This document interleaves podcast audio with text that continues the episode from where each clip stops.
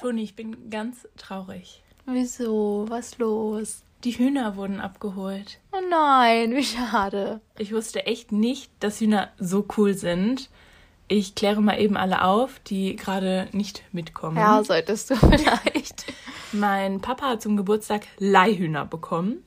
Da kriegt man dann eine bestimmte Anzahl an Hühnern für einen selbstbestimmten Zeitraum in den Garten geliefert, mit eben allem drum und dran. Stall, Häuschen, Futter und sowas. Und wir hatten jetzt für drei Wochen fünf Hühner und die waren super zutraulich und man konnte die ohne Probleme streicheln und auf den Arm nehmen. Ich wusste gar nicht, dass es sowas gibt, aber irgendwie voll die coole Idee. Also einfach, wenn man Hühner vielleicht sich anschaffen will oder so, um das mal auszuprobieren. Oder auch als Geschenk ist natürlich echt ausgefallen. Ja, und dann legen die Hühner ja auch noch Eier. Ja, Ne? wie gut. Und wenn die sich wohlfühlen, legen jetzt zum Beispiel fünf Hühner ungefähr drei Eier am Tag.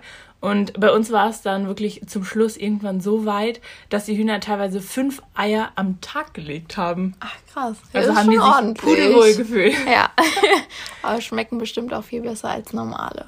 Ja, aber ich wusste auch gar nicht, dass sie einfach fast jeden Tag ein Ei legen können. Das Ja, sind ja das hätte ich auch nicht gedacht. richtige Gebärmaschinen. ich dachte vielleicht so alle drei bis vier Tage. Ja, hätte ich ja auch nicht gedacht, aber. Habe ich noch nie drüber nachgedacht. nee, Auch. ich auch nicht. Und das Witzigste war, die haben Nudeln einfach genauso geliebt wie ich. nee. Oder wie wir. Wenn man mit Spaghetti in den Garten gekommen ist, kamen die direkt an den Zaun gerannt und waren super aufgeregt. Und sobald man dann die Spaghetti auch nur in so eine erreichbare Höhe gehalten hat, sind die hochgesprungen und haben sich um diese Nudeln gestritten. Und die können wirklich hochspringen, ohne zu fliegen. Boah. Süß. Ja, und abends müssen die Hühner dann in ihr Häuschen, wo dann auch gegen 9 Uhr das Tor zugeht von alleine. Und wo die dann noch über Nacht eingesperrt sind, beziehungsweise eben geschützt sind vor den Räubern der Nacht, also Füchse oder Marder. Aber sind die freiwillig ins Häuschen gegangen? Tatsächlich ja. Die haben sich immer, also wirklich kurz bevor das Tor runtergegangen ist, dann vor dem Haus aufgereiht und sind von alleine nacheinander da reingehüpft. Und dann kam eine immer noch mal raus und hat geguckt, so ist alles in Ordnung, stimmt hier alles und hat geguckt, dass alle drin sind. Richtig süß. Ja, konnte man jeden Abend beobachten. Staue Dingerchen. Okay, ich könnte jetzt noch eine Stunde über diese Hühner erzählen, weil die mich wirklich fasziniert haben. Aber ich würde sagen, wir starten jetzt mit einem ganz aktuellen Thema in die neue Folge. Ja, vielleicht haben ja ein paar von euch schon mitbekommen. Letzte Woche kam nämlich die Nachricht, dass endlich ein Malaria-Impfstoff entwickelt wurde. Wer an dieser Stelle noch nicht die Folge über Impfstoffe gehört hat, kann sich die gerne im gleichen Zug mal anhören, denn dort kriegt ihr halt ein ganzes, das ganze Grundwissen vermittelt über die verschiedenen Impfstofftypen. Und in der heutigen Folge sprechen wir einmal ganz speziell über Malaria beziehungsweise den neuen Impfstoff und wie dieser entwickelt wurde und wieso das so lange gedauert hat. Und vielleicht noch kurz, was Malaria überhaupt für eine Krankheit ist. Ja, damit herzlich willkommen zu Stimmt die Chemie, unserem Wissenspodcast. In jeder Folge sprechen wir über ein Thema aus dem Labor oder dem Alltag und versuchen dieses aus einer naturwissenschaftlichen Sichtweise zu erläutern. Und für alle, die uns bis jetzt noch nicht kennen und neu dabei sind, neben mir sitzt Antonia und ich bin Sophia. Ja, und wenn du nichts dagegen hast, würde ich jetzt direkt mal anfangen mit der Krankheit Malaria, bevor wir jetzt auf das Impfthema eingehen. Das finde ich ist ein ganz guter Start. Dann können wir uns das auch alle noch mal ins Gedächtnis rufen. Ich weiß nicht, ob ich noch alles darüber weiß. Ja, also Malaria oder auch Wechselfieber genannt ist eine der gefährlichsten Infektionskrankheiten, die in vielen tropischen und subtropischen Gebieten sehr verbreitet ist und lebensbedrohlich enden kann. In über 100 Ländern ist Malaria gegenwärtig endemisch. Endemisch bedeutet, dass nicht das ganze Land betroffen ist, sondern halt die Infektionskrankheit in begrenzten Gebieten verbreitet ist. ja, vor allem Afrika, Mittel- und Südamerika und Südasien sind Malaria-Gebiete. Das hätte ich jetzt so im Kopf, oder? Ja, genau. Die meisten Malaria-Fälle gab es 2017 tatsächlich in Afrika mit 92 Prozent. Boah, das ist viel. Übertrieben. Danach kam Südostasien mit 5 Prozent und der Mittelmeerraum mit 2 Prozent. Ja, die Krankheit wird durch die einzelligen Parasiten der Gattung Plasmodium hervorgerufen und diese Parasiten werden über die dämmerungs- und nachtaktiven Anopheles-Mücken übertragen und gelangen so halt in den Blutkreislauf.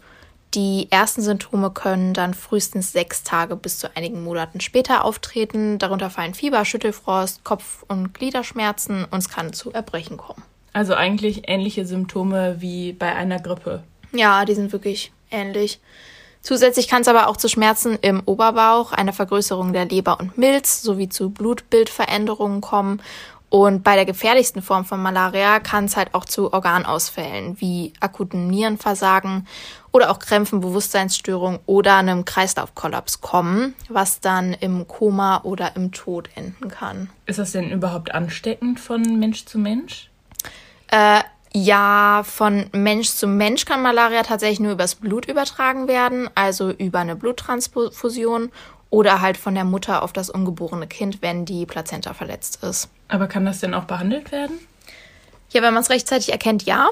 Äh, es gibt auch eine Prophylaxe, die auf jeden Fall durchgeführt werden sollte, wenn man sich auf eine Reise in ein Risikogebiet begibt. Aber der wohl wichtig, wichtigste Selbstschutz ist, dass man darauf achtet, sich immer gut mit Mückenspray einzusprühen, damit man halt gar nicht erst gestochen wird. Kein Stich, keine Mücke, kein Malaria. Das Ja. wäre auf jeden Fall vorteilhaft. Ja. Aber ich glaube, das kann man in solchen Gebieten kaum verhindern, dass man gar nicht gestochen wird. Auch Nee, mit ich- tausend Mückenschutz. Ich wollte gerade sagen, ich hatte, ich hatte vorletztes Jahr in Südostasien sieben Flaschen Mückenspray mit. Es war natürlich Klammern extrem viel. viel zu viel für zwei Monate. Aber ich meine, ich war wenigstens vorbereitet. Aber ich meine, ich wurde ja trotzdem gestochen. Aber Also, wie viele hast du mir zurückgebracht? Ja, sechs, glaube ich. Oder fünfeinhalb. Also hat sich richtig gelohnt, die Ja, drei. Kilo mitzuschleppen. Ja. Ähm, ja, jedes Jahr erkranken tatsächlich 230 Millionen Menschen an Malaria und circa 400.000 enden im Tod. Ja, und weit über die Hälfte davon sind Kinder unter fünf Jahren. Die sind nämlich besonders gefährdet. Malaria ist damit auch eine häufige Ursache für die Kindersterblichkeit in Afrika. Im Jahr 2017 macht das 61 Prozent aller Malaria-Todesfälle weltweit aus. Das ist so viel. Aber es gibt Hoffnung. Denn jetzt vor kurzem wurde an der Universität Oxford ein Impfstoff entwickelt, welcher als erstes die Anforderungen der WHO an die Wirksamkeit erfüllt. Diese beschreiben eben, dass eine Wirksamkeit von mindestens 75 Prozent erreicht sein muss.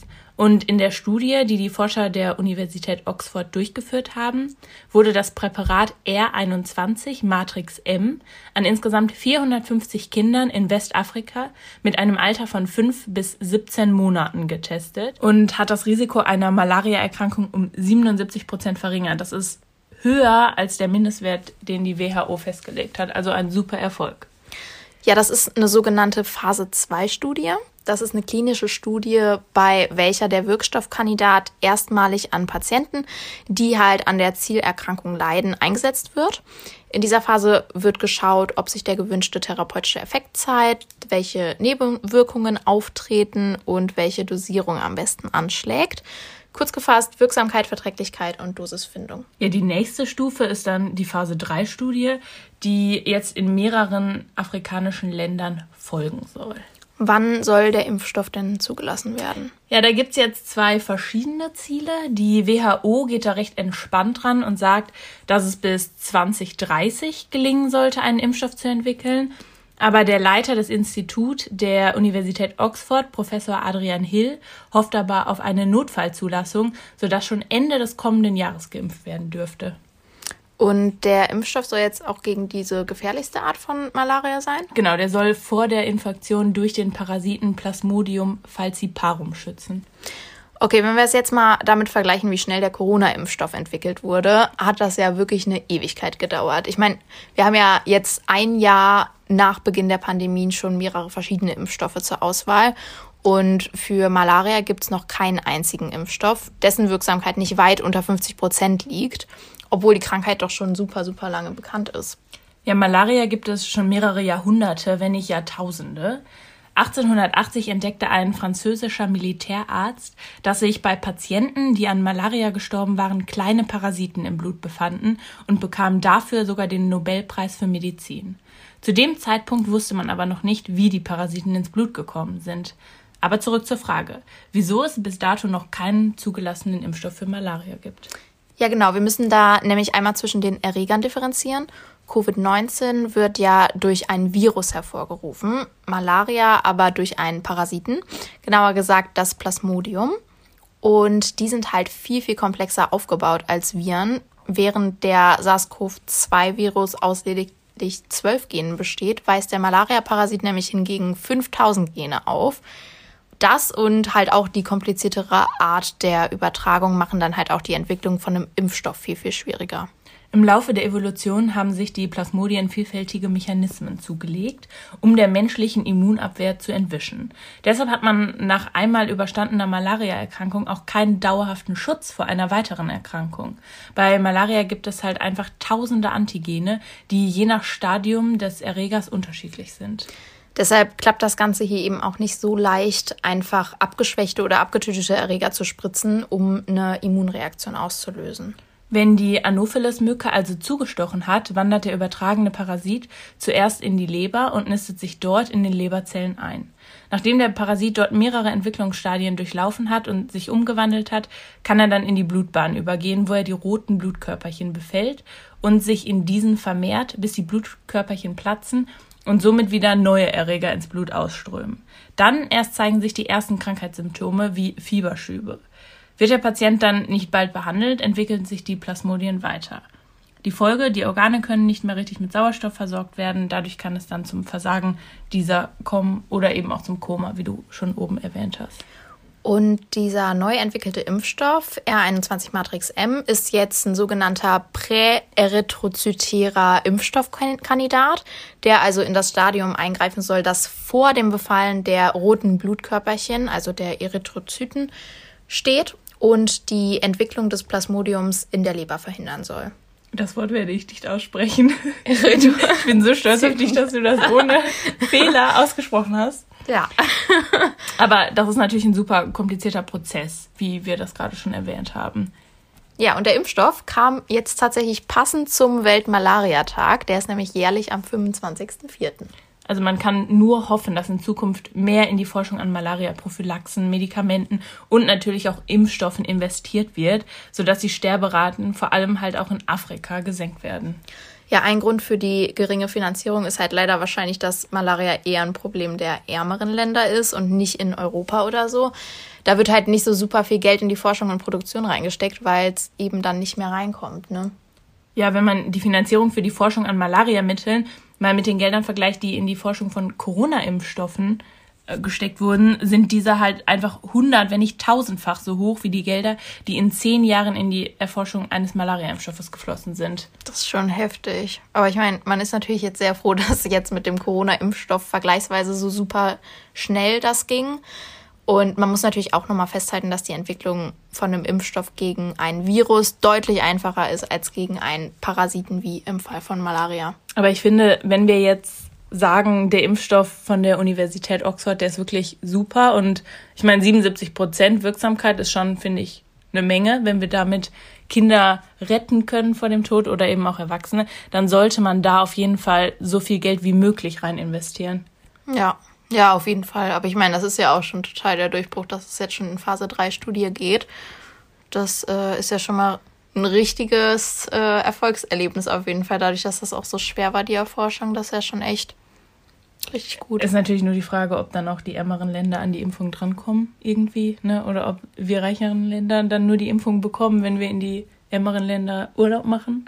Das ist natürlich, das ist natürlich dann die wieder die nächste Frage, weil es ist klar, der Impfstoff soll auch Geld bringen. Ja. So, ist, so ist die Wirtschaft leider. Ja, das stimmt. Aber ich meine, wir sind alle froh, dass jetzt schneller Corona-Impfstoff entwickelt wurde oder mehrere sogar. Auch wenn welche doch leicht umstritten sind. ich glaube, wir würden uns trotzdem. Wir warten auf unsere Wir warten Impfung. die ganze Zeit. Wir würden uns gerne impfen ja. lassen. Sehr. Für uns war das eine riesengroße Neuigkeit, irgendwie, dass jetzt ein Malaria-Impfstoff rausgekommen ist, weil damit ja. hat ja momentan erstmal keiner gerechnet, oder? Nee, irgendwie ist gerade halt alles so auf Corona fixiert, ne? Genau, und dann ist das doch mal eine neue Nachricht, die irgendwie mehr Schwung reinbringt. Ja. Wir können die Welt noch irgendwie retten. wir, wir vielleicht nicht, aber